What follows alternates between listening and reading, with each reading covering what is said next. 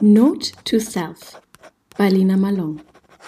Herzlich willkommen zu einer neuen Folge Note to Self. Heute mit dem Titel Lina, rede mal über und da kamt ihr ins Spiel. Das ist heute die erste interaktive Folge für den neuen Podcast. Und zwar durftet ihr entscheiden, worüber ich rede. Ich habe auf Instagram gefragt, ob es Themen gibt, von denen ihr das Gefühl habt, die werden bei mir irgendwie nie behandelt, die würdet ihr aber gerne mal behandelt sehen.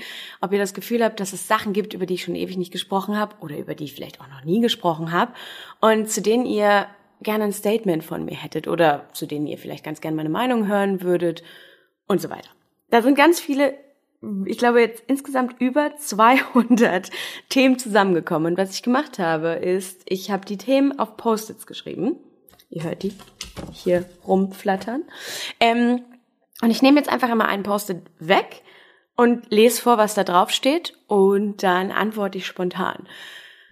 Ich gebe es auch ganz ehrlich zu, bei manchen Themen, als ich die gerade so aufs Post-it geschrieben habe, habe ich gedacht, oh, da würde ich irgendwie gerne ein bisschen was skripten, vielleicht so ein paar Antworten und Formulierungen schon so vorschreiben, einfach weil es Themen sind, bei denen ein falsches Wort ganz viel anrichten kann. Also ich habe ein bisschen Angst, aber auf ein paar Fragen äh, freue ich mich auch. Ich habe hier ungefähr, ich würde sagen, 20 Post-its kleben. Ich fange jetzt einfach mal in der Mitte an und nehme das erste weg.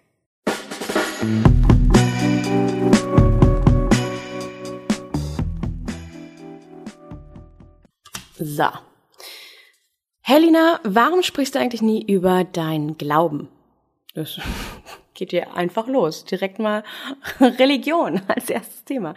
Ähm, ich habe keinen religiösen Glauben. Ich habe einen spirituellen Glauben, ja, aber in mir drin gibt es keine religiöse Verankerung.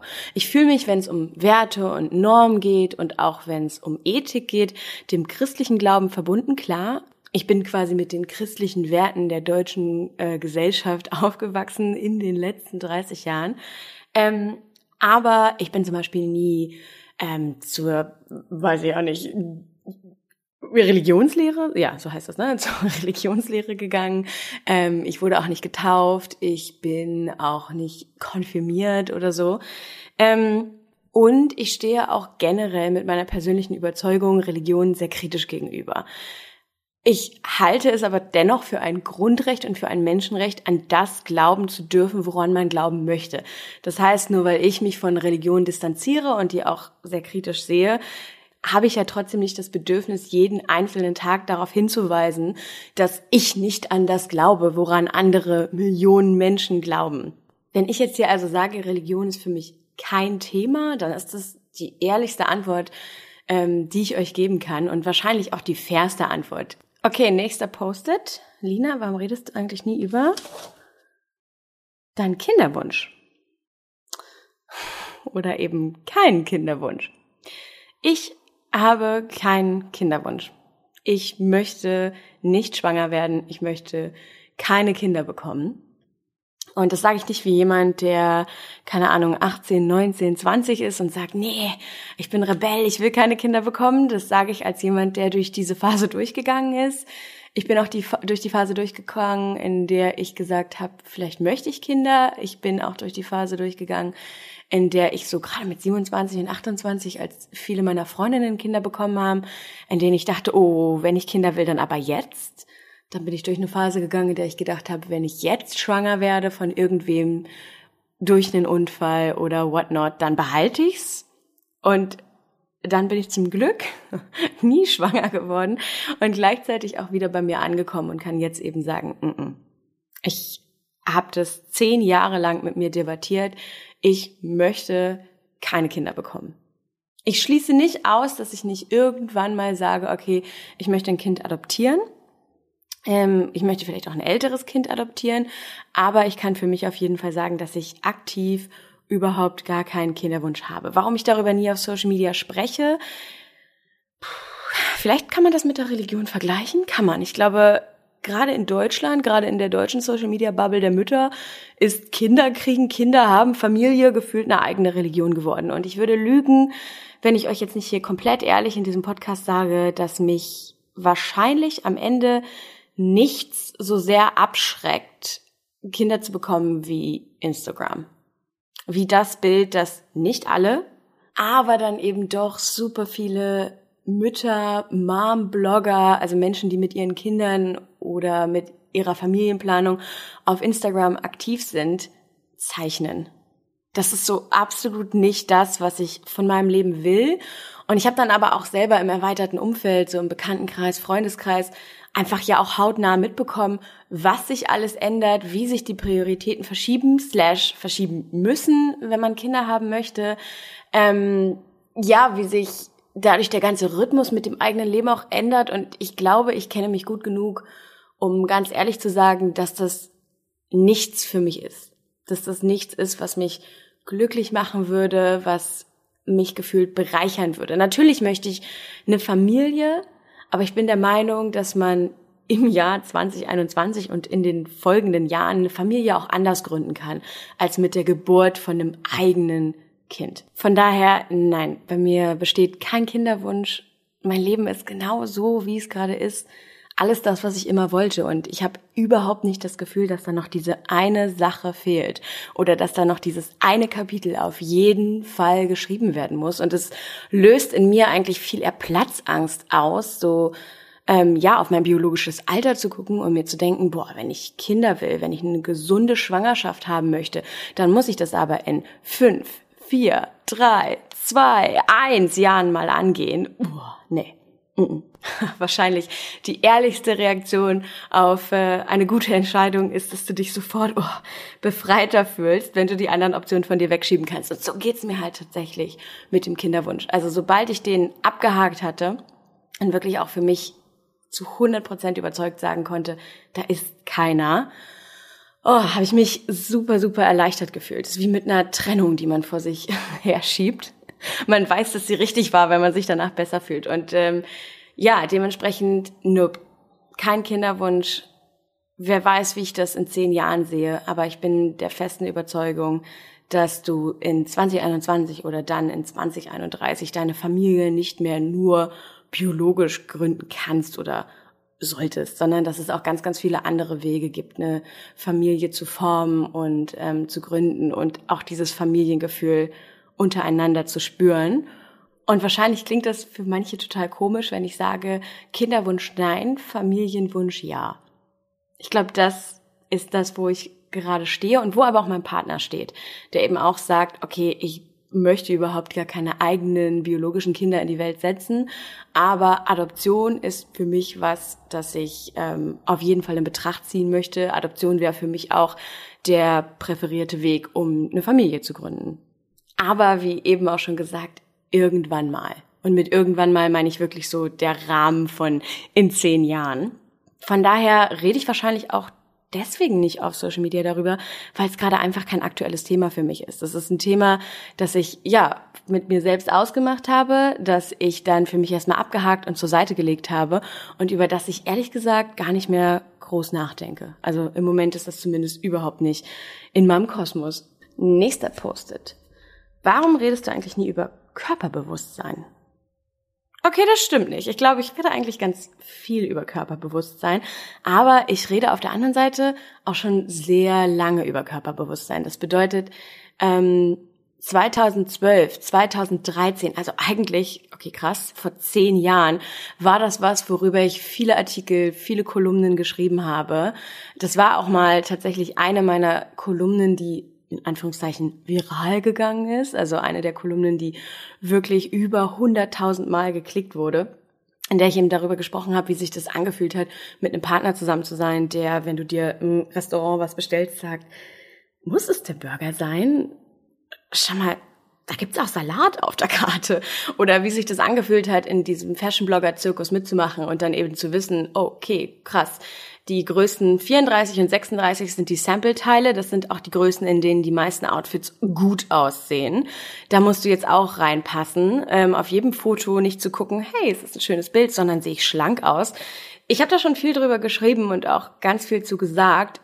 Nur glaube ich, dass ich in letzter Zeit, also auch so in den letzten Jahren, an einem Punkt angekommen bin, wo ich fast schon sage, oh, Body Issues sind halt auch echt so 2017 können wir es lassen. ist natürlich jetzt mega überspitzt formuliert. Was ich damit meine ist, ich finde es so nervig, noch darüber zu reden, ob es überhaupt okay sein darf, so oder so oder so auszusehen, das oder das Gewicht zu haben, dem oder dem ähm, Ideal zu entsprechen oder nicht zu entsprechen.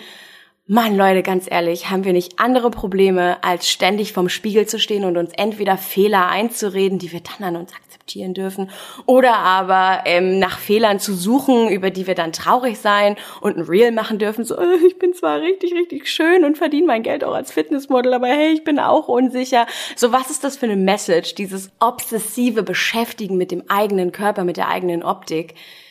Ich bin halt an einem Punkt angekommen, aber es ist natürlich auch komplett normal, dass andere da noch nicht sind und diesen Weg erst noch gehen, den ich ja auch einfach fast zehn Jahre lang gegangen bin, an dem ich sage, es ist mein Körper. Es ist ein gesunder Körper. Punkt. Period. Keine weitere Besprechung. Ja, dein Körper wird sich verändern. Ja, dein Körper wird altern. Darüber habe ich auch in, ähm, ich glaube, der ersten oder zweiten Podcast-Folge jetzt hier No to Self mal gesprochen. So, das wird sich komisch anfühlen, wenn du mitbekommst, wie dein Körper wirklich altert. Also wie er sich das erste Mal wieder so richtig anfängt zu verändern seit deiner Pubertät. Deine Brüste fangen an sich zu verändern, dein Po fängt an sich zu verändern, dein Gesicht fängt an sich zu verändern. Das macht was mit einem auf jeden Fall. Aber wenn es um Körperbewusstsein geht, also auch um die Themen Body Positivity, Body Neutrality, generell, wie sehen wir aus, dann bin ich echt wirklich an einem Punkt, an dem ich sage, nee, ich habe gar keinen Bock mehr, das ständig zum Thema zu machen. Ich habe gar keinen Bock mehr, ein Foto von mir in einem Bikini oder meinetwegen auch ein Foto von mir am Strand zu posten und dann noch darauf hinzuweisen, dass ich nicht perfekt, aber trotzdem okay bin. That should be a given, right?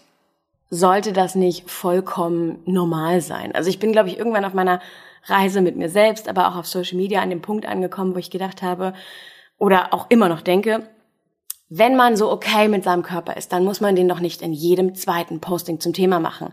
Ich muss doch nicht jedes einzelne Mal sagen, wenn mein Körper zu sehen ist, dass er nicht perfekt, aber trotzdem okay ist. Er kann doch auch einfach okay sein. Aber ja, das ist einfach der Punkt, an dem ich persönlich gerade bin und es ist vollkommen okay, wenn andere da noch nicht sind hä, logisch. Das ist ja auch irgendwie ein Entwicklungsschritt oder beziehungsweise eine komplette Entwicklung, die man damit sich selbst durchmacht. Aber das nur als Erklärung, warum ich gefühlt für einige vielleicht weniger als früher über Körperbewusstsein spreche. Also ich glaube, der letzte Post, den ich dazu gemacht habe, der ist aus Mai. Mai, Juni, jetzt haben wir es August. Also ja, immer noch krass eigentlich zu sagen, alle zwölf Wochen ähm, deklariere ich dann mal wieder auf Social Media, dass ich okay mit mir bin. Nein, ich hoffe, ihr versteht, was ich meine. Also das Thema, und das ist ja auch eigentlich was super Positives, ist für mich nicht mehr im Zentrum dessen, worüber ich auf Social Media oder auch mit mir selbst sprechen möchte, wenn ich vorm Spiegel stehe. Sondern ich bin froh, dass das so langsam aber sicher eingesunken ist. Und ich das in mir drin als was ganz Selbstverständliches fühle. Aber vielleicht nehme ich das jetzt auch als Anreiz mit, um zu sagen, ja gut, aber wenn ich das schon so weit fühle, warum das nicht dennoch mit meinen Followern teilen? Vielleicht inspiriert das ja jemanden oder vielleicht spricht das ja jemandem positiv Mut zu. Ja, das ist auf jeden Fall ein Gedanke. Nächstes Postet. Finanzen. Haha. ähm, Finanzen ist ein Thema, über das ich auf jeden Fall mehr sprechen möchte. Aber natürlich soll der Blinde nicht den Blinden führen. Und ich glaube, ich habe ähm, in der Vergangenheit nie über Finanzen groß gesprochen auf Social Media, beziehungsweise sehr selten, einfach weil ich selbst das Gefühl hatte, dass ich noch überhaupt gar keinen Durchblick habe. Also dass ich selbst nicht weiß, was ich tue. Und ich finde, bei so wichtigen Themen, bei so wertigen und auch ja teilweise komplizierten Themen wie Finanzen, musst du schon wissen, wovon du sprichst, bevor du darüber sprichst. Und ich merke immer noch an jedem Telefonat mit meiner Bankberaterin oder in jedem Telefonat mit meinem Anwalt, wenn es um mein Bauprojekt in Südafrika geht, wie wenig ich eigentlich weiß. Wie vieles ich immer noch falsch verstehe, wo ich irgendwie immer noch auch einen Dreher im Kopf habe, den man immer und immer und immer wieder auflösen muss. Und ich glaube, darum habe ich mich nie so richtig berufen gefühlt, über Finanzen zu sprechen und habe immer gedacht, ja, aber die Informationen, die man da braucht, die holt man sich besser von Experten. Und es gibt ja mittlerweile wirklich wahnsinnig viele gute Podcasts. Ähm, Finanzheldinnen zum Beispiel ist einer, keine Werbung an dieser Stelle, nur eine Empfehlung. Ähm, in dem man sich wirklich auf den Punkt informieren kann und auch präzise Antworten auf die eigenen Fragen bekommt, anstelle dessen, dass ich hier rumstotter. Aber es haben sich wirklich viele, viele gemeldet und gesagt, Mensch, gerade jetzt, wo du anfängst, selber zu bauen in Südafrika, ähm, kannst du darüber sprechen, wie du das finanzierst? Kannst du darüber sprechen, was du vielleicht auch für deine Altersvorsorge tust? Das würde mich interessieren. Das möchte ich auf jeden Fall auch in der Zukunft, aber ich habe eben das Gefühl, da muss ich mir einen Experten mit zur Seite holen, damit es zum Beispiel eine Podcast-Folge werden kann, in der ich auch Fragen stelle und es präzise erklärt wird oder damit es Hand und Fuß hat. Wisst ihr, was ich meine? Also ich finde nichts schlimmer, als wenn man einfach so über ein Thema rumlabert, von dem man so absolut keine Ahnung hat. Und ich muss eben ganz krass zugeben, das Einzige, was ich euch beim Thema Finanzen raten kann, ist, stellt eure Fragen. Traut euch Fragen zu stellen. Die Leute inklusive mir, vergessen immer, dass wenn man zum Beispiel einen Kredit beantragt, man ja ein Kunde ist. Also man ist ja nicht nur der Bittsteller, der da sitzt und sagt, bitte, ich möchte ein bisschen Geld und es tut mir auch eigentlich leid, dass ich frage. Ähm, ich bin nicht pleite, ich will da nur was bauen und dafür habe ich nicht genug Geld.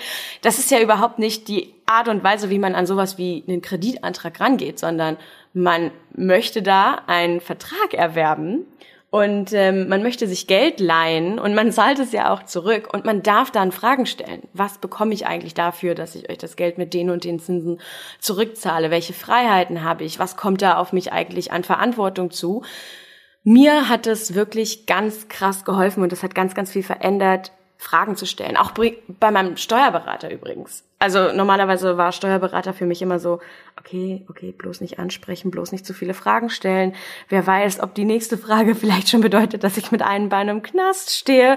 So Steuerberater war für mich immer, solange die keine Fragen haben, habe ich auch keine und man nickt sich so zu, man bezahlt den Betrag und okay, wieder ein Jahr geschafft. Ähm, und ich weiß gar nicht, wo das, wo das bei mir so herkam, aber ich glaube, es ist wirklich dieses große Unwissen, das dazu führt, dass ich mich überhaupt nicht traue, nach Wissen zu fragen, was ja eigentlich ein Teufelskreis ist. Aber in dem Moment, in dem man anfängt, Fragen zu stellen, verändert sich alles. Und wenn man zum Beispiel auch in der Bank das Gefühl hat, so mit dem Berater, das passt nicht oder man traut sich gar nicht, Fragen zu stellen oder man kommt sich blöd dabei vor, dann hilft nur eins, Berater wechseln. Und ich habe eine tolle Beraterin gefunden, bei der ich wirklich das Gefühl habe, ich kann absolut alles fragen und dann bekomme ich eine gute Antwort. Und das Gleiche gilt auch für meine Architektin. Ich habe wirklich lange nach einem Architekten gesucht in Südafrika, mit dem es klickt und habe immer wieder Meetings gehabt, in denen ich mir einfach total dumm vorkam, wenn ich eine Frage gestellt habe oder in denen ich das Gefühl hatte, dass meine Frage direkt bewertet wird, so teilweise auch sexistisch bewertet wird, so wie ja klar, war ja klar, dass die Frage kommt und ich mir so denke, ja sorry, ich habe noch nie gebaut. Und ich bezahle dich ja am Ende auch dafür, dass du zusammen mit mir dieses Projekt realisierst. Also werde ich ja wohl meine Fragen stellen dürfen. Aber es hat echt lange gedauert, bis ich an den Punkt gekommen bin. Aber es ist aktuell mein erster Finanztipp. Stellt Experten Fragen. Und wenn ihr was nicht versteht, fragt nochmal und fragt weiter. Nächstes Post-it. Warum redest du eigentlich nie über Blackouts? Und Katern. Was? Okay, was für ein Sprung in der Thematik. Warum rede ich nie über Blackouts und Katern? Also wahrscheinlich, weil ich das ein bisschen absurd finde, keine Ahnung. Also mir ist noch nie in den Sinn gekommen, wenn es mir tatsächlich mal nach einer Party schlecht geht, morgens mein Handy zu nehmen und der Welt zu erzählen, scheiße, ich habe echt Kopfschmerzen hab vielleicht auch gespuckt letzte Nacht, so, hä? Ähm, absolut kein Thema, absolut irrelevant auch. Was kann ich euch über Blackouts und Katern erzählen? Es ist halt nicht schön. Und es ist halt auch offensichtlich ein Zeichen, dass du es übertrieben hast. Und es ist meistens auch ein Zeichen dafür, dass du das, was du da letzte Nacht gemacht hast, so schnell nicht oder möglichst gar nicht wiederholen solltest. Und wenn es dann trotzdem passiert, naja, dann wird es dir halt wieder schlecht gehen. Also ich muss aber auch dazu gestehen, dass ich selten einen Kater habe. Also wenn ich einen Kater habe, dann war es übel. Dann, dann war eine Menge los in, in der Nacht und Blackouts. Also, ja, ich wüsste jetzt, wann hatte ich das letzte krasse Blackout? Haha, kann ich mich nicht dran erinnern. Was für ein, was für ein Witz. Nein, aber ähm, um kurz was zum Thema Katern zu sagen, ein bisschen überfordert mit der Frage. Ähm, ich habe selten einen Kater und ich bin auch eher die Person, die sich um andere kümmert. Also wenn wir in der WG in Kapstadt als ich noch mit Maggie zusammengelebt habe, oder sind wir mal ehrlich, auch wenn wir jetzt nicht mehr in der gleichen Wohnung zusammenleben, ist es trotzdem so wie zusammenleben. Wir leben im gleichen Viertel. Wenn ähm, also meine Freunde hängen, katern, was auch immer, bin ich diejenige, die losläuft und Smoothies holt und Bagel holt und Kaffee macht und also wenn ich aufwache und ich habe Kopfschmerzen, das erste, was ich machen muss, ist an die frische Luft und einen Kaffee trinken, Wasser trinken. Mein absolutes Katermittel ist auch eiskalter Orangensaft oder eiskalter Kakao. Und hier auch ein Katermittel, ein Brötchen mit Butter, Tomaten und Salz. ist mein absolutes Antikatermittel. Das Essen, dazu ähm, einen Kaffee trinken und einen frischen kalten O-Saft und dann geht's auch schon schnell besser.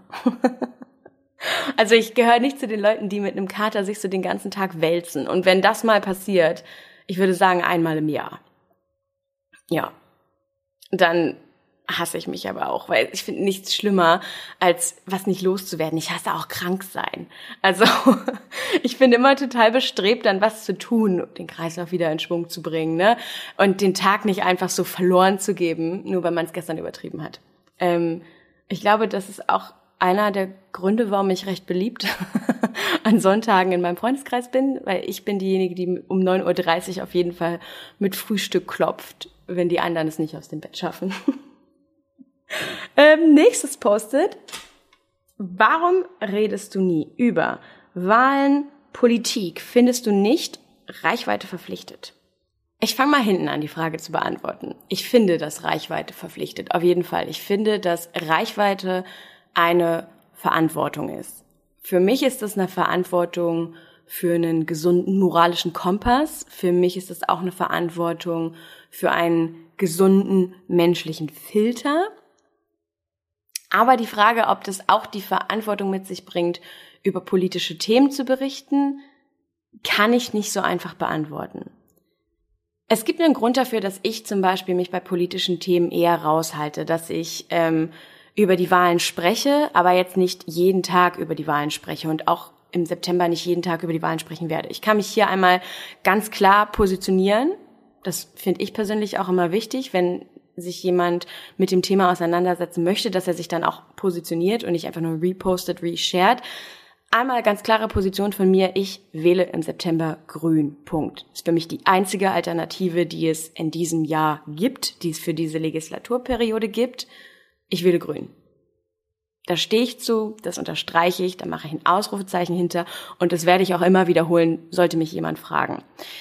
Ich habe aber auch in den letzten Jahren das Gefühl bekommen, dass wir angefangen haben, gerade auf Social Media, Informationen mit Meinung zu verwechseln. Ich habe das selbst gemerkt, ich folge so ein paar Profilen, die auch sehr kritisch über Themen berichten, die auch immer wieder Themen beleuchten, die vielleicht in den Hintergrund gerückt worden sind, die man leider dann auch immer wieder vergisst, gerade auch humanitäre Themen, ähm, Themen, die Rassismus betreffen. Und selbst da merke ich mehr und mehr, puh, da steckt ganz schön viel Meinung hinter. Ist das eigentlich noch Information? Also in der Politik oder auch in Politikwissenschaften spricht man ja ganz oft von diesem Thema Personenkult oder auch Personenwahl. Wählst du die Partei oder wählst du die Person? Ähm, stehst du hinter der Meinung der Partei oder stehst du hinter der Meinung der Person? Und das Gleiche gilt für mich, wenn es um Informationen geht. Hast du dich jetzt gerade bei mir informiert oder hast du dir eigentlich nur meine Meinung angeeignet? Und ich finde es gruselig, dass wir anfangen oder vielleicht auch schon mittendrin sind oder vielleicht auch schon wirklich viel zu weit entfernt davon sind, das noch zu trennen und noch zu verstehen, was ist ein neutraler Informationskanal, an dem ich wirklich Informationen zu Themen bekomme, um mir meine Meinung zu bilden. Und was ist eine Meinung, die ich lese und der ich danach zustimme und die ich dann reshare? Und ist das dann eigentlich politische Information? Wisst ihr, was ich meine? Das ist für mich ein krasser Teufelskreis. Und so richtig bewusst geworden, wie weit dieser Prozess schon fortgeschritten ist und wie gruselig das eigentlich ist, ähm, ist mir zum Beispiel Anfang 2020, also im März 2020, während ich in Südafrika war und eben die Corona-Pandemie ausgebrochen ist. Wie viele Nachrichten ich von Menschen hatte, die von mir Informationen wollten. Hallo Lina, du bist doch auch gerade in Südafrika. Wir sind auch gerade in Südafrika. Also was sind denn die aktuellen Bestimmungen? Ähm, kannst du dazu mal was sagen? Und du denkst dir dann so, okay, du informierst dich gerade lieber bei einer Influencerin als beim Robert Koch Institut. Natürlich verstehe ich, wo das herkommt. Ich verstehe, dass die Leute sich denken, ich spreche jetzt lieber mit jemandem, der in der gleichen Situation ist und der mir das vereinfacht wiedergeben kann. Ähm, und es war auch eine komplett besondere Situation und vielleicht ist das hier auch gerade das falsche Beispiel, aber vielleicht treffe ich ja trotzdem den Kern oder den Punkt meiner Aussage, dass man so ganz instinktiv sagt, nee, ich frage jetzt lieber jemanden, dem ich folge, dem vertraue ich mehr als diesem neutralen Medium da drüben. Ich informiere mich lieber bei jemandem, der auch gerade in der Situation ist, als dass ich mich neutral und losgelöst informiere und auch verifiziert informiere, weil natürlich bin ich Lina Malone keine verifizierte Quelle. Ich bin auch nur ein Mensch, der die Nachrichten liest. Und das hat bei mir dann auch so im Nachgang super viel ausgelöst. Dieses, dieses Thema, dass wir uns untereinander eher beeinflussen, ja, jetzt benutze ich das Wort influenzen, als dass wir überhaupt noch Bock haben, ein neues Fenster aufzumachen, bei Google unsere Frage einzutippen und uns dann durch acht bis zehn verschiedene Quellen zu lesen, um uns dann eine Meinung zu bilden. Also gefühlt ist ja auch politisches Wissen, politischer Content snackable geworden. Die Leute wollen eine Headline lesen und sie wollen in ungefähr 30 Sekunden wissen, welche die in Anführungszeichen richtige Meinung zu einem Thema ist, um die dann auch zu haben und auch zu scheren. Und ich möchte mich von diesem Prozess echt komplett distanzieren und mich da auch selber rausziehen und bin deswegen auch schon einigen in Anführungszeichen News-Profilen entfolgt, einfach, und ich kann mich echt nur wiederholen, weil ich das ganz, ganz gruselig finde, wie sehr wir, ja, Meinung, Haltung, persönliche Neigung und Information aktuell miteinander vermischen. Das heißt aber nicht, dass ich unpolitisch bin. Das heißt nicht, dass ich politisch keine Meinung habe. Wie gesagt, ich positioniere mich klar, aber ich würde das Informieren und die Verantwortung umfassend und richtig und verifiziert zu informieren ähm, gerne anderen überlassen. Und ich glaube auch, dass ich das gar nicht könnte. Ich glaube, ich könnte euch überhaupt nicht neutral informieren, denn ich bin natürlich ein Mensch mit einer politischen Einstellung und es würde mir ganz, ganz schwer fall, fallen, die ähm, ja zurückzustellen. Und das ist ja eigentlich das, was man machen muss, wenn man wirklich informieren möchte. Okay, ich hoffe, das war eine faire, faire Antwort, mit der ich mich jetzt nicht ins Ausgeschossen habe. Nächste Frage. Warum redest du nie über Sex, Friends with Benefit oder Verhütung? das habe ich acht Jahre lang gemacht in meiner Dating-Kolumne, aber auch in meinem vorherigen Podcast 20 Something. Ich habe so viel über die Themen Sex, Friends with Benefit, Dating, One-Night-Stands, Tinder, Verhütung geschrieben, dass ich jetzt das Gefühl habe, ich habe auch mal Lust, über was anderes zu sprechen. Oder aber ähm, ich bin aus einigen Themen auch irgendwie gerade so rausgewachsen. Also wie oft kann man den Leuten eine neue Dating-Geschichte erzählen. Ne? Irgendwann wird's halt auch mau oder irgendwann wird's halt auch öde. Und irgendwann wiederholt man ja auch sich selbst. Ich glaube übrigens, das ist einer der Gründe, warum Menschen irgendwann frustriert werden im Dating-Alltag, weil sie das Gefühl haben, es ist so eine, so eine endlos Schleife. Erst ist man Single, dann lenkt man sich ab, dann macht man seine Erfahrung, dann macht man vielleicht schlechte Erfahrungen, dann macht man gute Erfahrungen, dann experimentiert man. Ähm, so war das auch bei mir, aber irgendwann kommst du ja dann wieder, hoffentlich, bei dir an. Und dann wachst du den zweiten, dritten, vierten, fünften, vielleicht auch zwölften Anlauf. All good. Bei mir waren es keine Ahnung, wie viele Dates ich hatte in den acht Jahren. Ich weiß es nicht. Also auf jeden Fall über 30, 40. Eine Menge. Ähm, aber ja, irgendwann hat man, glaube ich, auch zumindest für einen gewissen Zeitraum genug darüber erzählt und macht auch mal ein anderes Thema auf. Und ich finde es gerade spannend, mich daran zu tasten, über das Thema Beziehung mehr zu erzählen, weil ich natürlich auch in einer Beziehung bin und ich immer gesagt habe, ich möchte eigentlich nicht, dass meine persönliche Kolumne aufhört in dem Moment, in dem ich in einer Beziehung bin. Aber das ist auch mega schwer. Ähm, ich habe das gestern gemerkt. Ich habe gestern einfach so lapidar in einer Instagram-Story kurz darüber erzählt, wie schwierig das ist, wenn man zusammen jetzt eine Wohnung sucht. Du hast so die Hoffnung, dass das total aufregend wird und dass du irgendwie, keine Ahnung, die verschiedenen Inserate aufmachst, dir dann eine Auswahl von fünf bis sechs Wohnungen zusammenstellst, dir Besichtigungstermine ausmachst und dann gemeinsam auf die Besichtigung gehst und dann ja, findest du deine vielleicht Halbtraumwohnung, also niemand erwartet direkt die Traumwohnung zu finden, aber du findest eine schöne Wohnung und du entscheidest dich dafür und dann beginnt das Einrichten. Yay! Nein, nope. Nö, absolut gar nicht. Es ist eher mit viel Frust verbunden, weil wir zum Beispiel gerade nicht in der gleichen Stadt leben, weil der Wohnungsmarkt in Kapstadt absolut ätzend ist, weil dann auch immer wieder irgendwie Kommunikationsprobleme, unterschiedliche Vorstellungen, so auch das Erwartungsmanagement dazukommt und man sich da irgendwie erstmal annähern muss oder erstmal auch einen gemeinsamen Weg zusammenfinden muss.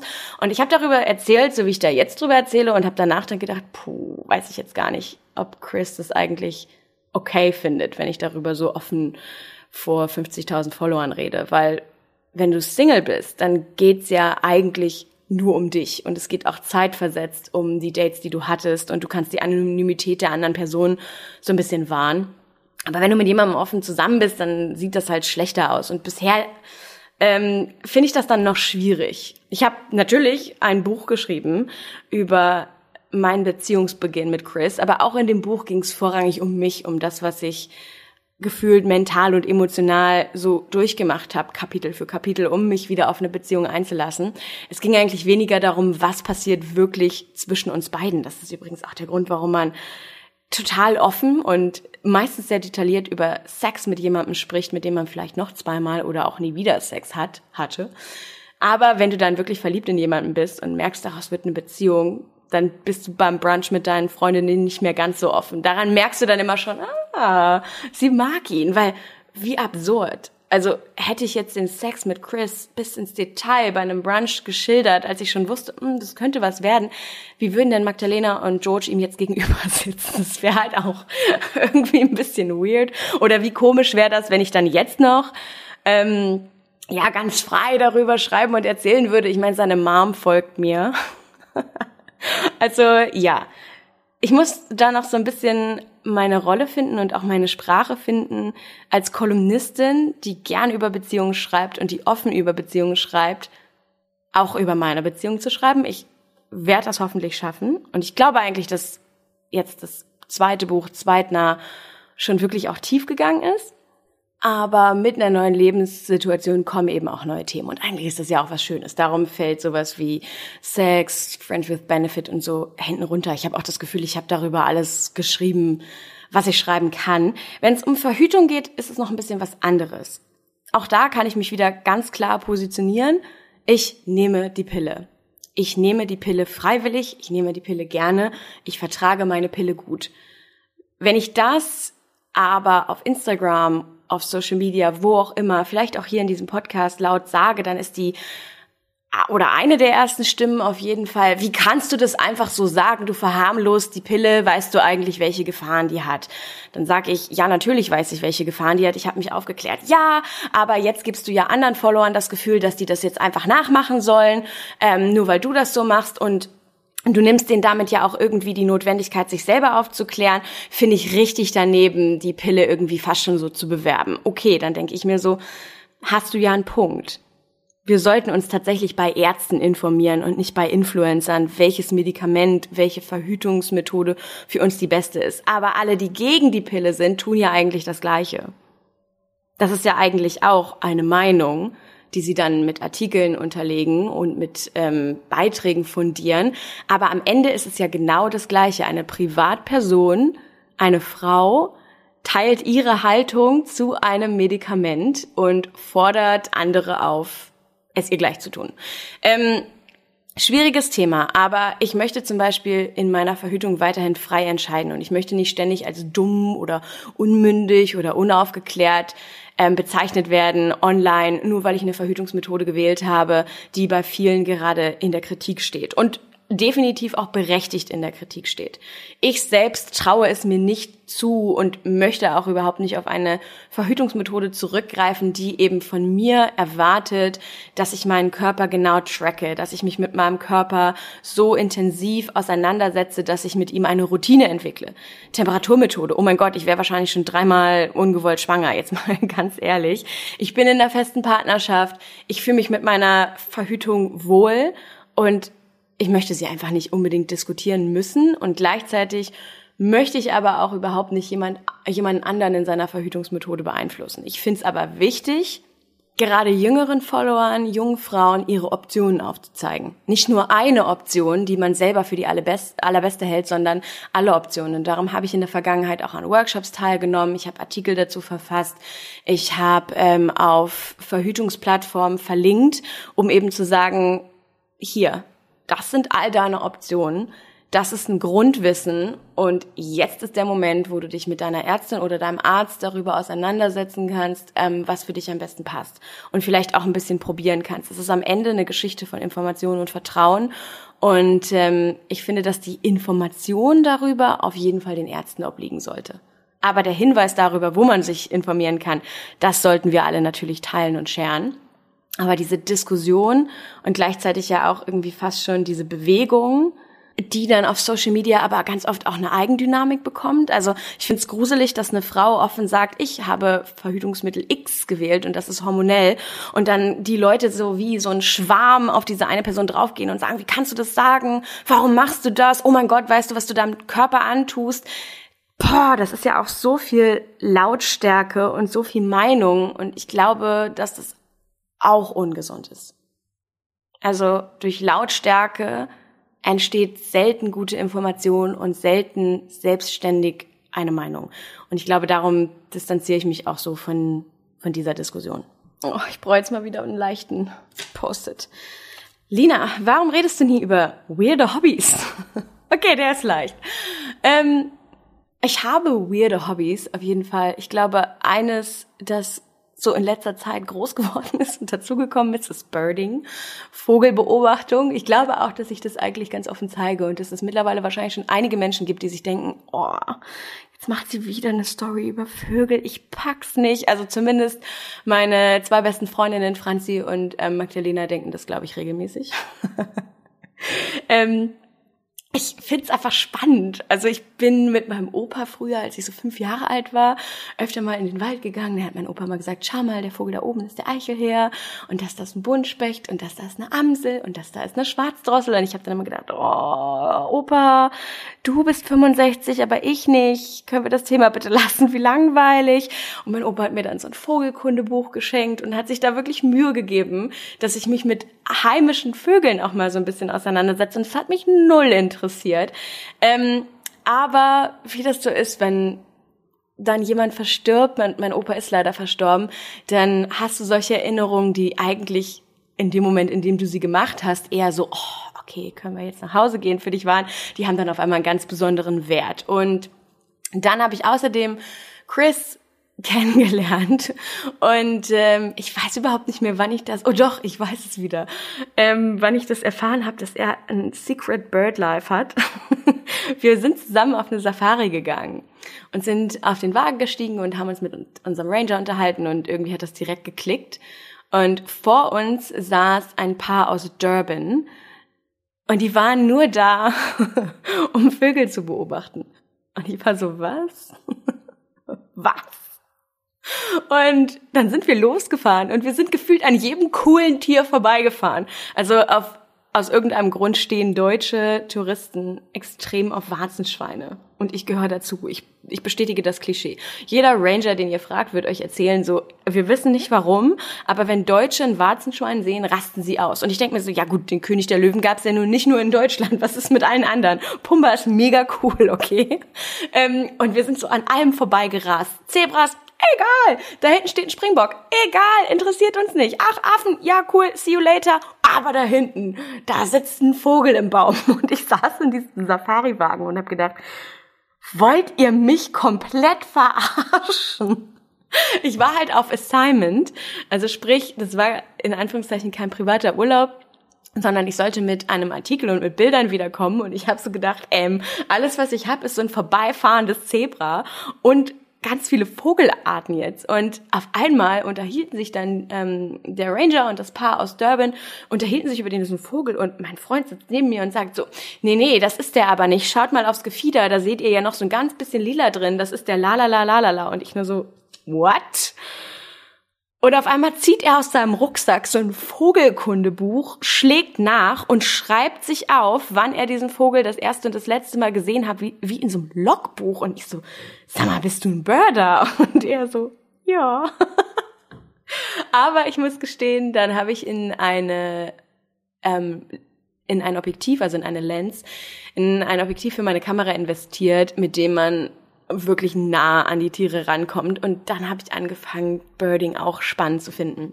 Und mittlerweile ist es mein Lieblings- so weirdes Hobby, weil ich das so meditativ finde. Also du sitzt halt im Schneidersitz für eine Stunde am gleichen Fleck und wartest, dass der Vogel, den du fotografieren möchtest, so langsam aber sicher okay damit ist, dass du in seiner Nähe bist, sich beruhigt, sich dann auch hinsetzt und dann machst du das Foto und denkst dir so, boah, geil. das ist mit Abstand mein weirdestes Hobby, aber es macht mich so ähm, glücklich.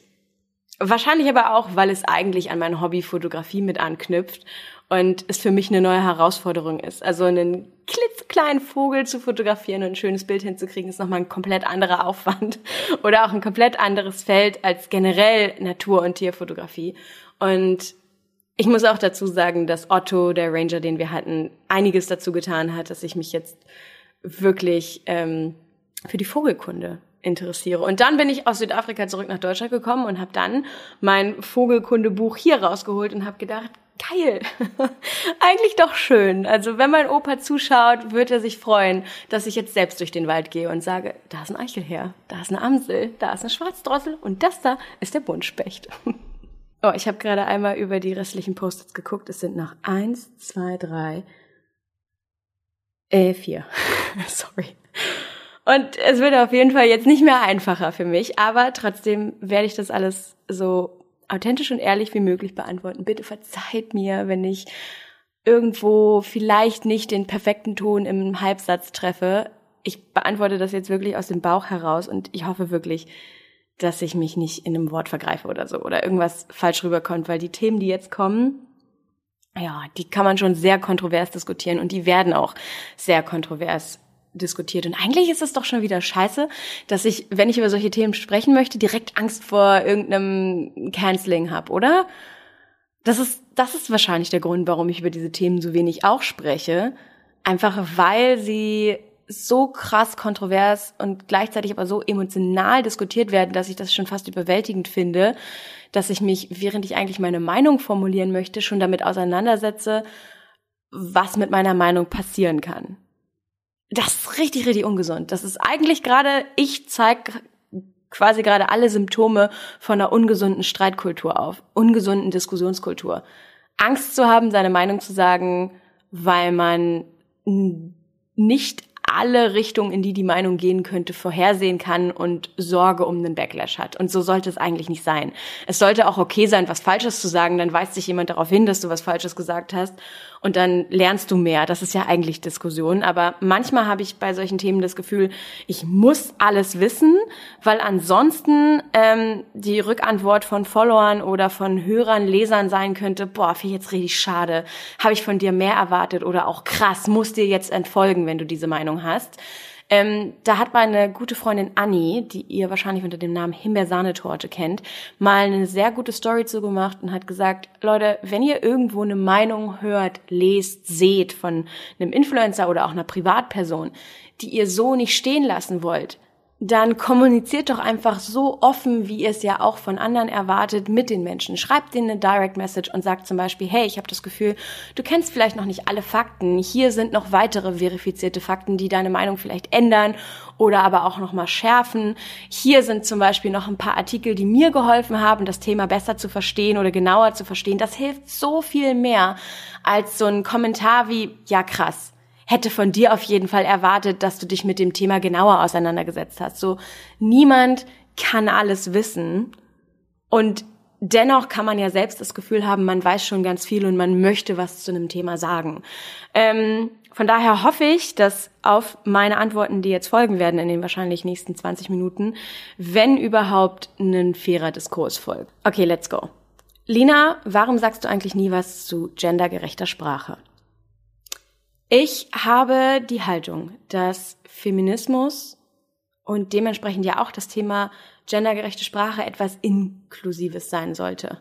Und ich persönlich habe das Gefühl, dass das korrekte und wirklich absolut getrennte Gendern von Begriffen, von Namen, von Wortlichkeiten eigentlich nur dazu führt, dass wir uns noch exklusiver voneinander trennen. Die einen gehören hier rein, die anderen gehören da rein. Das ist männlich, das ist weiblich.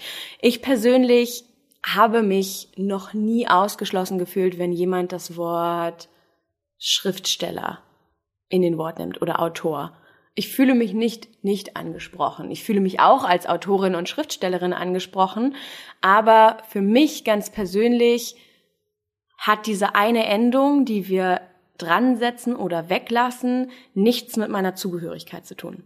Ich bin mir aber auch dessen bewusst, dass das mein persönliches Gefühl ist und dass es andere Menschen ganz anders sehen. Das heißt für mich, wenn mich jemand auffordert, zum Beispiel ich werde für einen Artikel gebucht und ich werde vom Textchef ähm, oder auch vom Redakteur vom Ressortleiter, was auch immer, dazu aufgefordert, gendergerechte Sprache zu benutzen, dann mache ich das gerne. Ich selber verzichte auf gendergerechte Sprache, aber auch nicht im vollen Umfang.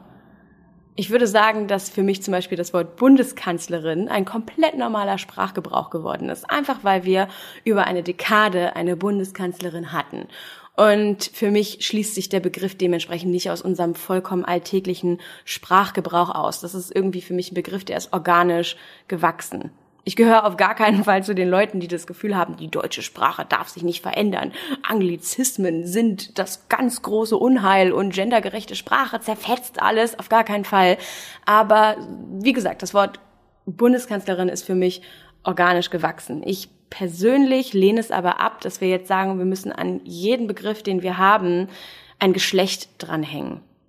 Und ich hoffe, ich lehne mich jetzt nicht zu weit aus dem Fenster. Manchmal habe ich das Gefühl, dass mit dieser Diskussion um die Sprache, um Endungen, der Fokus von ganz anderen, viel wichtigeren Diskussionen runtergenommen wird. Also ich möchte jetzt nicht in diese Kerbe hauen, in der Menschen sagen, wegen dieser einen Endung ist Frauen noch lange nicht geholfen, weil es gibt vielleicht viele Frauen, die sagen, doch, ich fühle mich dann endlich zugehörig und das tut ja dann auch was Gutes.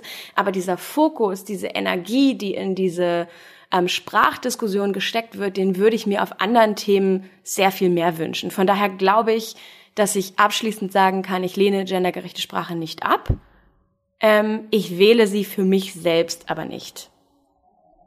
Kann aber jeden verstehen, der sie für sich selbst wählt. Okay, jetzt kommt ein Post-it, vor dem ich mich so ein bisschen gedrückt habe. ich hatte das schon zweimal in der Hand und habe dann immer gedacht, nein, da möchte ich noch nicht drüber sprechen.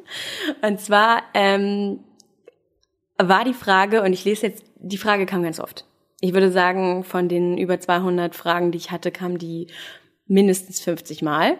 Ich lese jetzt aber die Frage vor, die ich am nettesten und irgendwie ehrlichsten formuliert fand. Und zwar hat jemand geschrieben, ich fühle mich jetzt zwar wie ein schmieriger Paparazzi, aber warum sprichst du nie über deine frühere Freundschaft mit...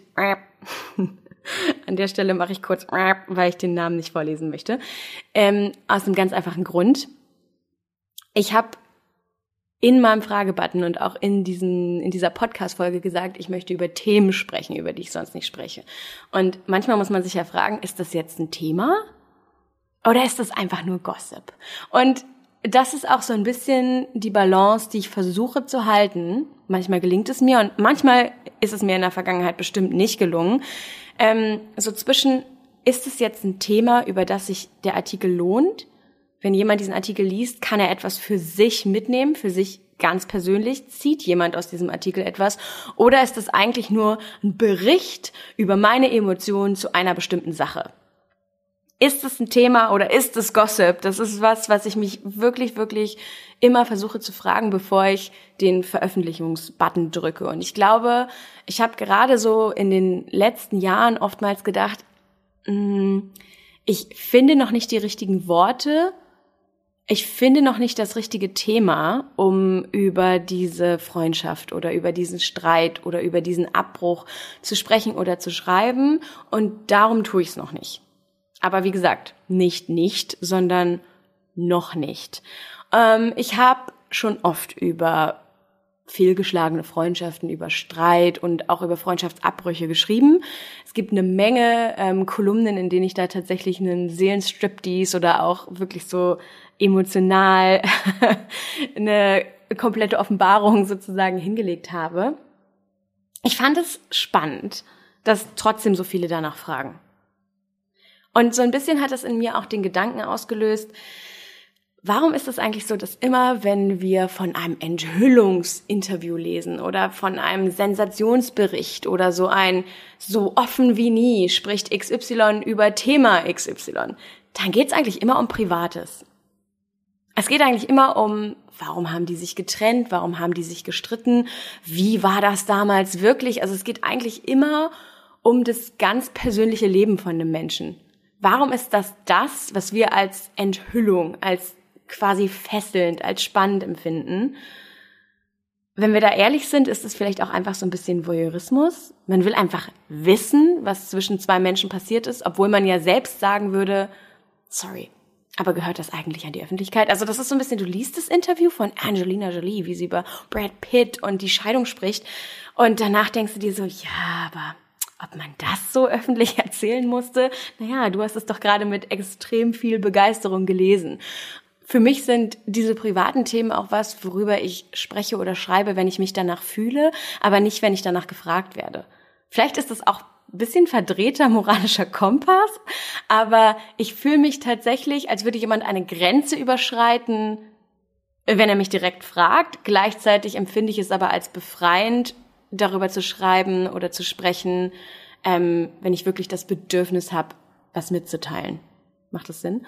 Ähm, ich lebe meine Freundschaften und meine Beziehungen, glaube ich, ähm, relativ öffentlich. Also sprich, wenn derjenige, der Teil meines Lebens ist, selbst ein Social-Media-Profil besitzt, dann werde ich denjenigen auch taggen, erwähnen. Er wird mit auf Fotos mit dabei sein.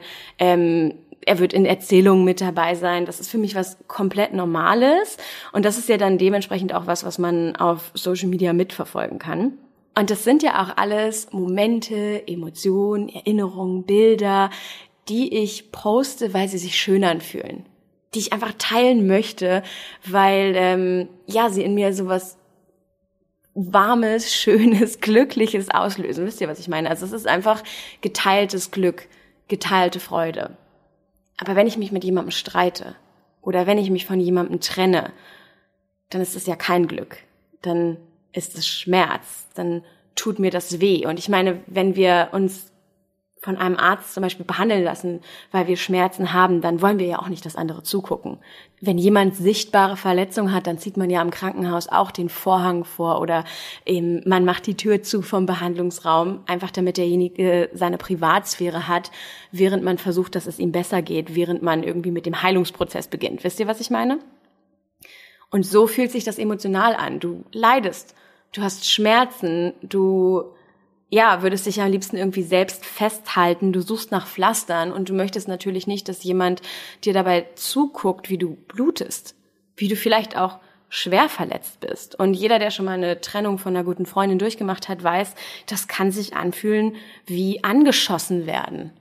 Und dementsprechend ist natürlich so ein Schmerz auch was, das teilst du vielleicht in Ansätzen, auch um anderen das Gefühl zu geben, sie sind mit ihrem Schmerz nicht allein. Vielleicht auch, um dir das Gefühl zu geben, dein Schmerz wird weniger, wenn du ihn aussprichst oder wenn du ihn teilst oder wenn andere Anteil an ihm nehmen.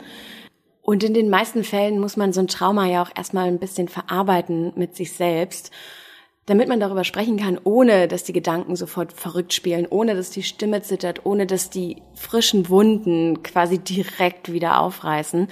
Und um ganz ehrlich zu sein, ich habe in der Vergangenheit einfach auf die harte Tour gelernt, dass nichts Gutes davon kommt, dass du über ein Thema, über das du eigentlich noch gar nicht bereit bist zu sprechen, öffentlich sprichst, um dann ja nur noch mehr ähm, Spannung und auch nur noch mehr Streit und nur noch mehr negative Gefühle auf das ganze Thema draufzuladen und auch noch mehr Eskalation. Aber ja, Ich habe definitiv in der Vergangenheit Freundschaften gehabt, die es auf Social Media öffentlich zu sehen gab, ähm, auch sehr enge Freundschaften gehabt, die in die Brüche gegangen sind, die unschön in die Brüche gegangen sind. Ich hatte eine Freundschaft, von der würde ich behaupten, dass sie zutiefst toxisch war und dass sie mich und die andere Person jeweils zu schlechteren Versionen von uns selbst gemacht hat. Und ja, das sind auf jeden Fall Themen, über die man eigentlich sprechen und schreiben sollte. Aber ich hatte das Gefühl, es muss genug Zeit vergehen, damit sich der Leser oder der Follower auch wirklich auf das Thema einlassen kann und nicht nur zwischen den Zahlen detektet, um wen geht das denn da jetzt? Um wen äh, dreht sich denn jetzt dieses Kapitel? Über wen spricht sie da? Weil dann ist es nämlich wieder genau das, kein Thema, sondern Gossip. Und ich schreibe ja gerade mein drittes Buch und in dem Buch geht es um 30 Women, das ist der Titel, ähm, um 30 Frauen, die mich beeinflusst haben auf meinem Weg dahin, der Mensch, die Frau zu werden, die ich jetzt in diesem Moment heute bin. Und da geht's auf jeden Fall auch um toxische Freundschaften. Und da werde ich auf jeden Fall auch ähm, diese Themen aufarbeiten aber eben als Teil einer Entwicklung und nicht als Teil von einem Report, der irgendwie Neugierde stillen soll.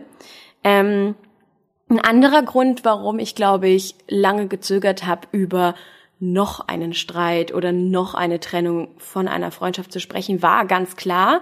Und ich glaube, das ist es bei vielen. Ähm, die Verunsicherung und die Angst vor einem Stigmata. So nach dem Motto, oh wow, das ist doch jetzt aber auch schon die, was, dritte Freundschaft in fünf Jahren, die da zu Bruch geht? Na, das muss aber auch einen Grund haben. Oder, oh wow, was muss sie eigentlich für ein Mensch sein, dass sie keine Freundschaft länger als zwei Jahre halten kann? Das ist so ein bisschen dieser Taylor Swift-Effekt, wo du nie wieder dieses Stigmata los wirst, dass du super viele Guys gedatet hast. So, get over it. Ähm, ich habe in meinen Zwanzigern viele intensive Freundschaften gehabt und viele davon sind zerbrochen. Okay, alles klar, war eine Lernkurve. Seid ihr noch mit jedem Menschen befreundet, den ihr vor fünf Jahren wahnsinnig toll fandet? Wahrscheinlich nicht. Gibt es Leute, die Freundschaften aufgebaut haben, die vom Kindergarten bis ähm, in die 30er reichen? Auf jeden Fall, natürlich. Aber vielleicht ist es auch okay zu sagen, dass das Typsache ist. Ich würde zum Beispiel behaupten, dass ich in meinen 20ern wahnsinnig unsicher war, überhaupt nicht wusste, wo ich hingehöre und dass ich mich auch erst sehr spät auf den Weg gemacht habe, das wirklich rauszufinden oder dass ich überhaupt erst sehr spät das Gefühl hatte, ich bin auf dem richtigen Weg, das rauszufinden. Und ich glaube, dass man das anzieht, was man selbst ist. Und ich war, wie gesagt, unsicher. Ich war unfertig. Ich wusste nicht, wer ich bin. Ich war emotional aufgerieben. Ich war auf der Suche nach Antworten, aber gleichzeitig wollte ich, dass die Antworten auch in eine ganz bestimmte Richtung gehen, die ich mir so vorgestellt hatte. Also teilweise war ich auch und bin es noch vollkommen verkopft. Und wenn du diese Mischung an Mensch anziehst, dann fühlt sich das erstmal so richtig, richtig toll an. Oh mein Gott, ich fühle mich so verstanden. Du bist ja irgendwie genauso lost wie ich, wie schön. Aber irgendwann stößt sich das dann ja auch wieder ab ne, wenn der Magnet sich umdreht. Und auf einmal ist es eine hochexplosive Mischung. Also ganz ehrlich, das ist doch keine Überraschung, dass wenn zwei unsichere, zwei hochemotionale, zwei leidenschaftliche, zwei unfertige Menschen, die noch überhaupt nicht wissen, wo ihr Platz in der Welt ist, aufeinandertreffen, dass das irgendwann knallt. Und dass das nicht für immer halten kann es gibt die Möglichkeit, dass man sich dann irgendwann wiederfindet. Ich habe zum Beispiel einige Freundinnen, mit denen ich mich zur Abi-Zeit, so zur Studienzeit dann einfach so auseinandergelebt habe, jetzt wieder getroffen und festgestellt, wie viel man eigentlich noch gemeinsam hat und wie spannend es ist, jetzt nachdem man lange Zeit irgendwie getrennte Wege gegangen ist, wieder aufeinander zuzukommen. Auf jeden Fall. Ich habe aber auch Freundschaften, wo ich einfach sagen würde, das war ein Abschnitt und das ist auch okay. Es ist schade, dass das so implodiert ist am Ende oder dass das vielleicht auch hässlich geendet ist. Aber auf der anderen Seite, man kann sich ja auch immer noch verzeihen oder aber man kann es ja auch immer noch abhaken und sagen, das war am Ende eine Lehre. Und ich bin das Stück für Stück losgeworden, zu sagen, oh mein Gott, was für ein Stigmata. Wie viele beste Freundinnen hattest du schon so? Ja, einige. Einige. Und bei einigen Freundschaften konnte man mir auch auf Social Media dabei zugucken, wie die immer enger geworden sind und wie sie dann abrupt geendet haben. Und glaubt mir, das war nicht schön. Glaubt mir, das war schmerzhaft. Und glaubt mir, einige Schmerzen, einige Narben sind bestimmt auch heute noch immer da. Und der schwierigste Teil ist es, mit menschlicher Enttäuschung fertig zu werden. Nicht nur mit dem Streit, nicht nur mit gesagten Worten, sondern mit dieser inneren, tiefen Enttäuschung und teilweise auch Entrüstung oder Desillusion, die man auf einmal mit sich trägt. Wenn du auf einmal den Menschen, den du so geliebt hast und der so nah an dir dran war, nicht mehr haben kannst, wenn es den auf einmal nicht mehr gibt, wenn der verpufft, wenn er dich ghostet oder wenn er sich in was verwandelt, was dir komplett fremd ist. Aber auf der anderen Seite, hä, Überraschung, du bist doch genauso unfertig. Du wirst doch vielleicht auch bald zu einem ganz anderen Menschen und dann sagen deine ehemaligen Freunde in zwei Jahren so, was? Wer ist sie denn heute? So war sie damals aber nicht. Also, ich glaube, was ich damit jetzt gerade sagen will, ist, es gibt so ein riesengroßes Stigmata wenn Frauenfreundschaften zerbrechen. Dann sucht man immer auf beiden Seiten nach dem Schlechtesten. Und ähm, ich verstehe das, dass dann viele Menschen, die vielleicht auch in der Öffentlichkeit stehen, Influencer, Menschen, die Privates auf Instagram oder Social Media teilen, whatever, dann irgendwann sagen, fuck, fuck, ich habe mich doch erst letztes Jahr mit jemandem gestritten. Oh Gott, was denken denn dann die Menschen? Ich kehr das jetzt lieber unter den Teppich. Und ich habe da bestimmt auch dazu gehört, dass ich irgendwann gedacht habe, ich möchte diesen einen Streit auf jeden Fall nicht thematisieren. Und ähm, wenn mich Leute fragen, warum ich mit Person XY keinen Kontakt mehr habe, möchte ich darauf lieber nicht antworten. Einfach weil ich Angst hatte vor dem Urteil, das dann gefällt wird. Aber am Ende, glaube ich, kann ich recht versöhnlich sagen, dass ich aus jeder Freundschaft, die ich in den letzten 15 Jahren hatte, was mitgenommen habe. Und dass es mir irgendwie mittlerweile fern liegt, das so zu desektieren. Wisst ihr, wie ich meine?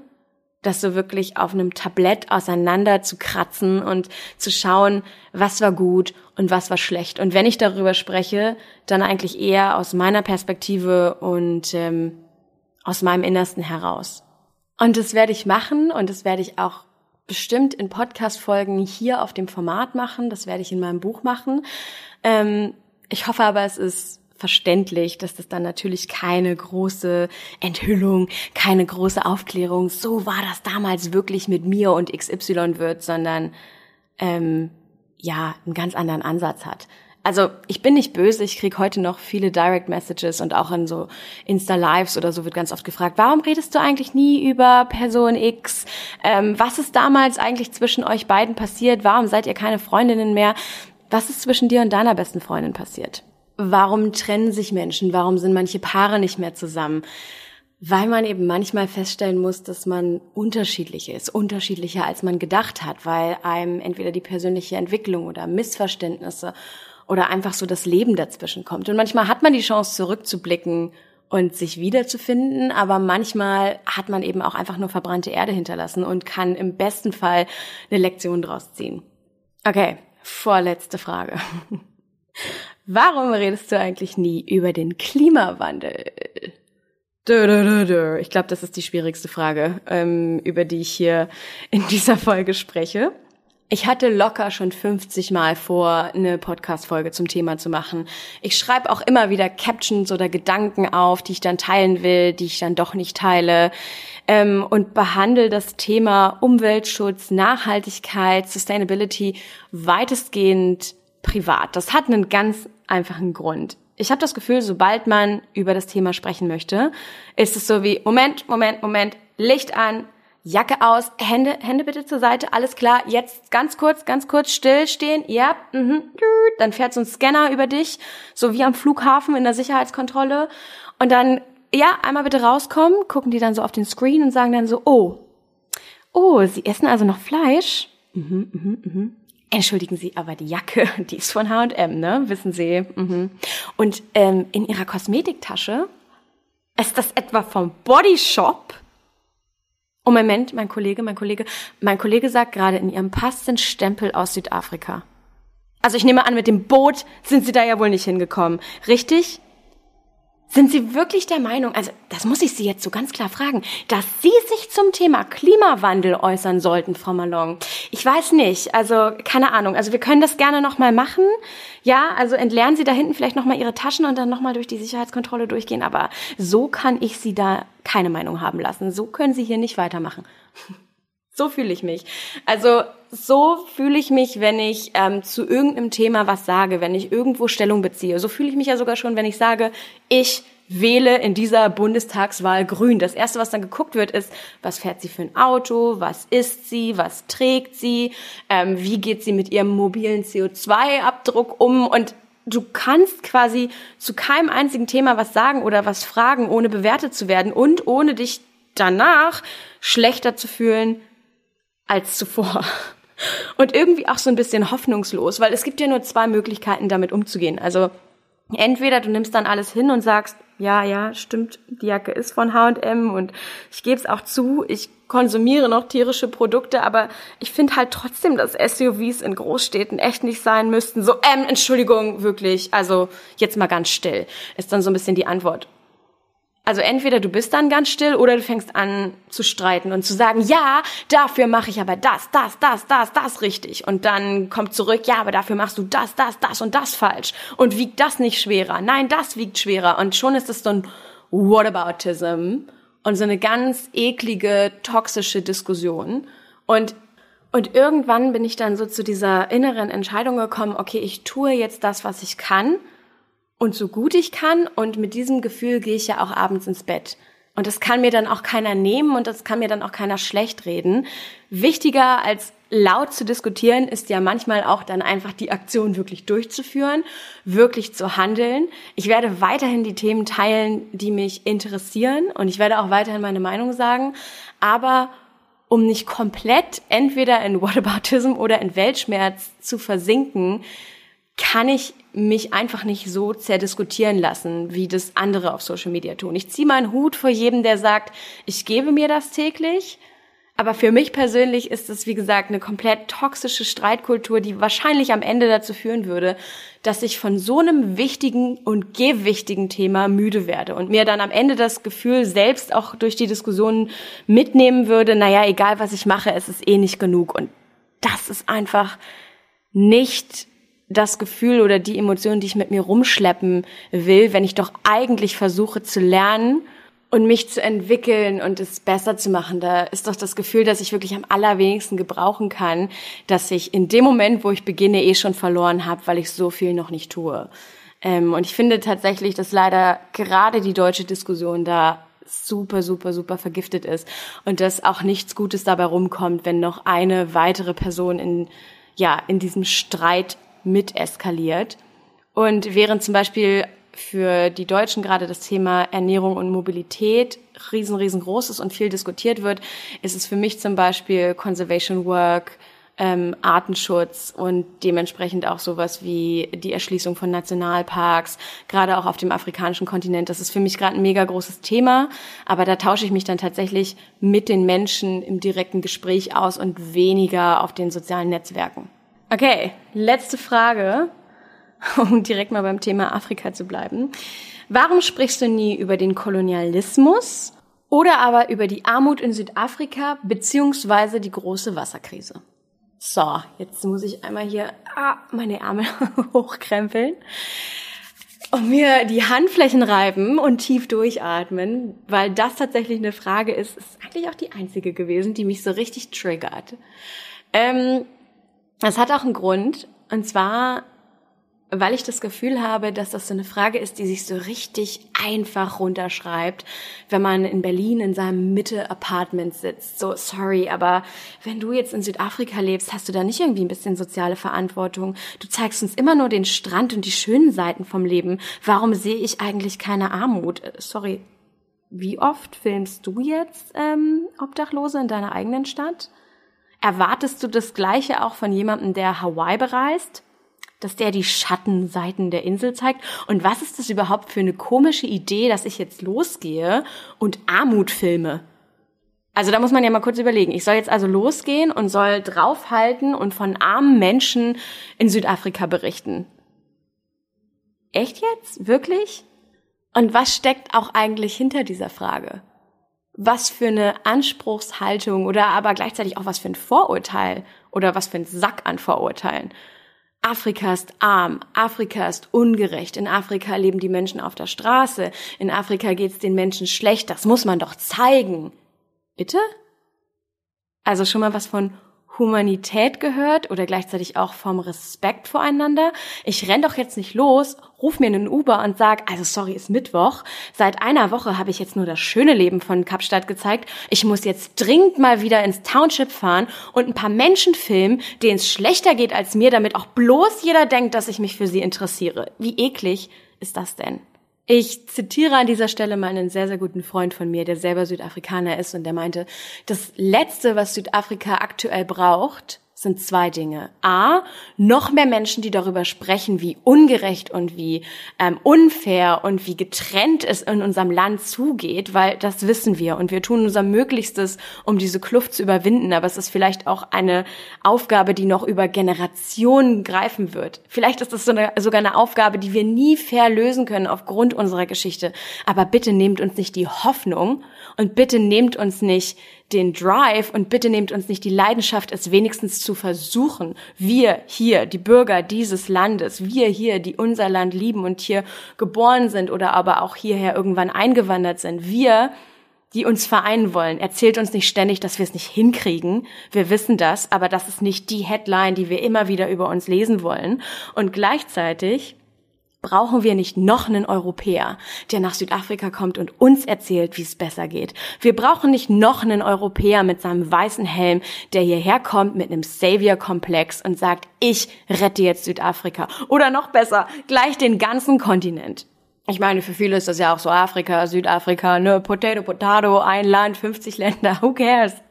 Südafrika braucht nicht mehr Menschen, die reden und teilen. Südafrika braucht mehr Menschen, die zuhören und die handeln, die helfen, wenn sie können, ohne dass sie das zu ihrer eigenen Topic machen.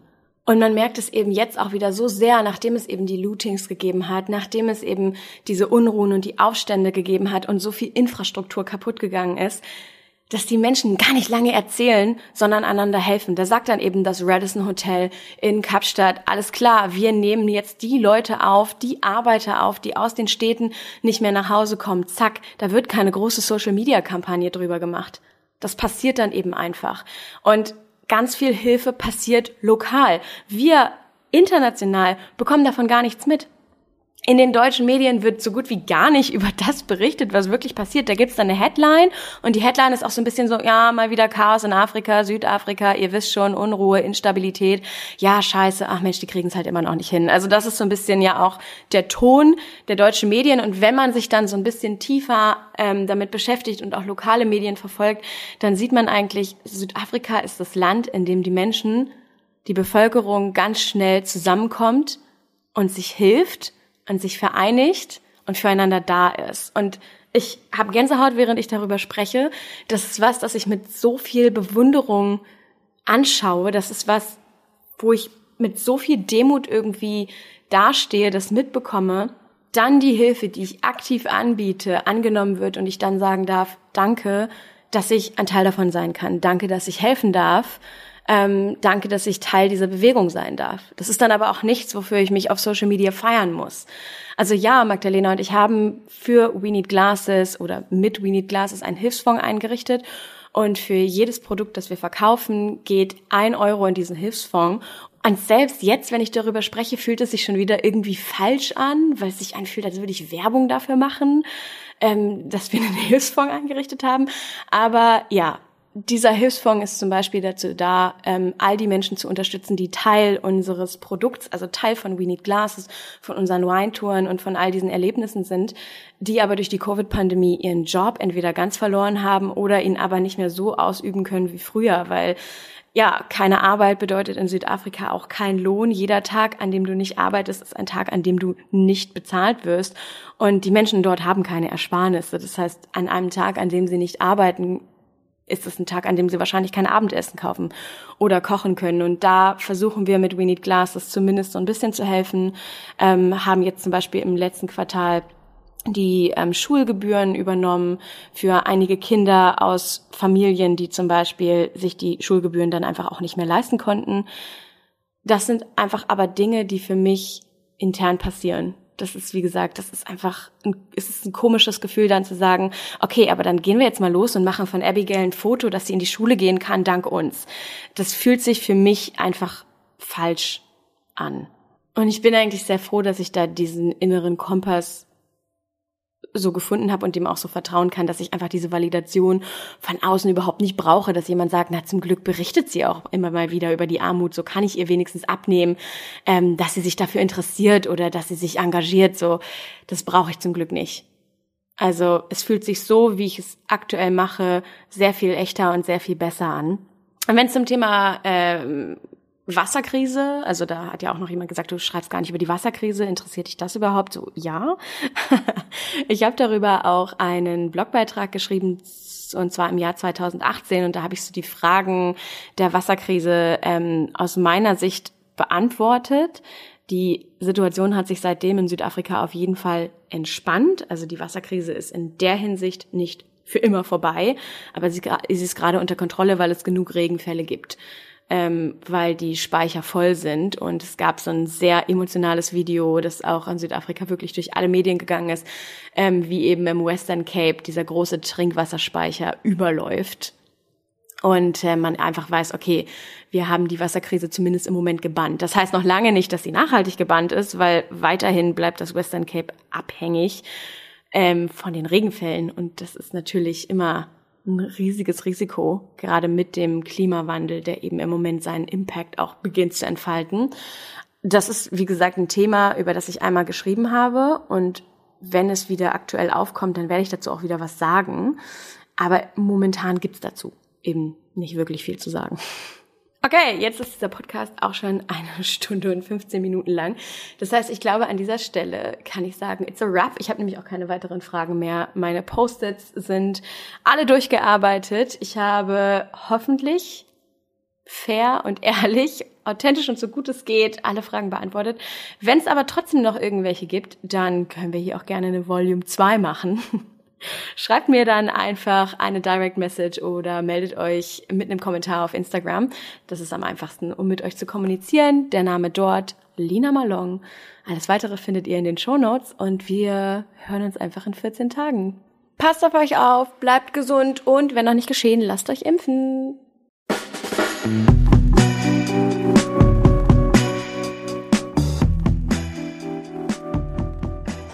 Note to Self bei Lina Malone.